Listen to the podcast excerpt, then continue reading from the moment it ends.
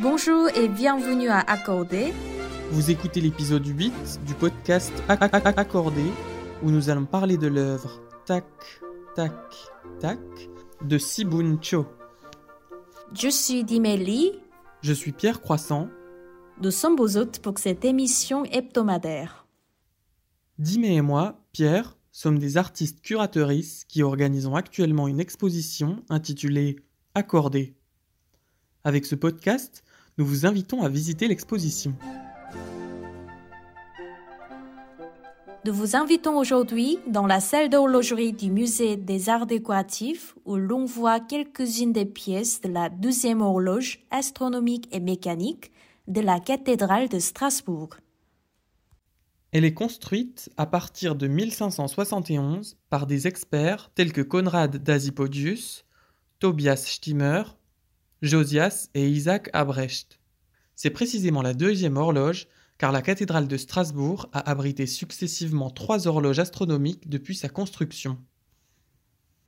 Véritable prouesse de mécanique, de précision astronomique et d'inventivité artistique, cette horloge présente diverses pièces intéressantes. Entre autres, un astrolabe, un calendrier civil et religieux, une peinture représentant la région et une vie de Strasbourg depuis le ciel. De plus, elle inclut un globe céleste animé montrant les étoiles du ciel de Strasbourg. On y voit un automate représentant un coq qui était à l'origine un élément de la première horloge, connue sous le nom de l'horloge des trois rois.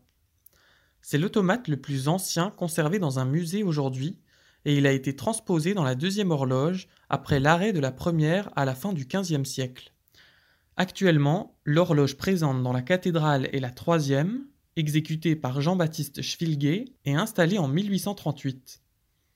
Elle a donc succédé à la deuxième horloge qui avait cessé de fonctionner et qui a alors pris sa place ici, dans la salle d'horlogerie du musée des arts décoratifs.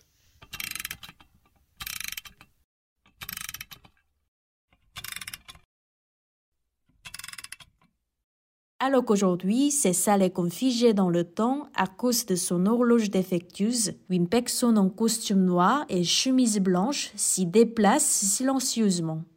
Vous l'avez reconnu, elle fait partie de l'équipe de surveillance du musée. Mais son attitude est étrange. Au moment où vous vous positionnez devant l'horloge, soudain, elle s'approche et vous adresse la parole.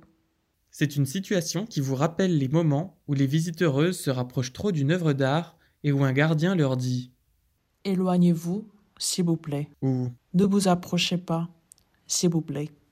Cependant, au lieu de cela, l'employé de surveillance se rapproche en murmurant mystérieusement Tac, tac, tac. et chuchote à votre oreille Chuchotez tac à chacun de vos pas dans ces pièces, s'il vous plaît. Puis elle s'éloigne tout en continuant de murmurer Tac, tac, tac. en se déplaçant dans la salle. C'est une proposition de l'artiste Sibuncho aux visiteuses afin de réveiller ces salles d'horlogerie avec leur propre voix murmurante pour rappeler le son lointain.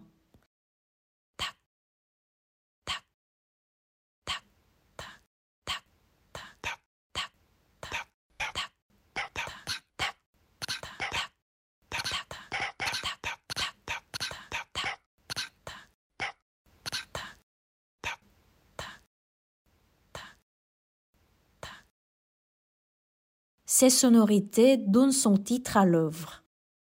Lorsque les visiteuses ne sont pas trop nombreuses, entre une et trois personnes dans la pièce, et qu'elles émettent le son Tac, à chacun de leurs pas, cela simule le mécanisme de l'horloge en faisant avancer ses aiguilles à chaque seconde, minute et heure. Cette répétition du son tac, produite par les voix des visiteuses insuffle une nouvelle vie à cette horloge qui ne fonctionne plus. En revanche, lorsque le nombre de personnes participantes dépasse 4, le chevauchement de décalage de leur voix créant le son Tac, tac, tac. évoque le bruit des armes caractéristiques d'une scène de guerre lointaine. L'artiste a conçu ses pièces performatives et participatives en cherchant à nous faire résonner avec les événements actuels et passés de conflits dans le monde entier, à la fois proches et lointains, physiquement, mais également mentalement et émotionnellement. Sibuncho entame sa carrière artistique avec comme médium de prédilection la photographie. Ayant vécu aux États-Unis après avoir quitté la Corée à l'âge de 8 ans, elle continue de déménager plusieurs fois dans son enfance, ce qui l'incite à observer attentivement son environnement pour s'adapter rapidement au nouveau contexte. Elle détaille ce processus dans des photos instantanées qui illustrent son observation des gens et de leurs interactions intimes, qu'elle extrait du brouhaha du monde urbain. Elle établit ensuite rapidement sa renommée avec des œuvres dématérialisées caractéristiques de son approche des situations construites, dans lesquelles les spectatrices et les artistes construisent des liens émotionnels puissants autour de questions sociales. Ses œuvres les plus récentes se concentrent sur la transformation d'espaces inanimés en environnements vivants par le biais d'interactions participatives avec le public.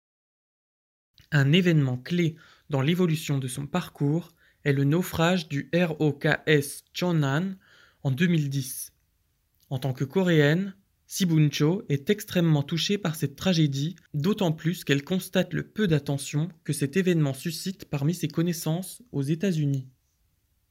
Ce qui lui fait prendre conscience des limites de la connectivité mondiale malgré les avancées technologiques et les moyens de communication. Cette expérience marque profondément sa vision artistique, l'orientant vers euh, des projets liant vision intime et crise globale. Pour poursuivre votre découverte de l'œuvre Tac, Tac, Tac de Sibuncho, nous vous recommandons la lecture de l'édition Exposition invisible numéro 60 Sibuncho Tell Me Where I Am, où l'artiste partage son cheminement et l'évolution de ses perspectives créatives. Notre podcast touche à sa fin. Nous vous retrouvons la semaine prochaine pour l'épisode 9 d'Accordé. Merci pour votre écoute. Moi, c'était Dimé. Et Pierre. À, bientôt.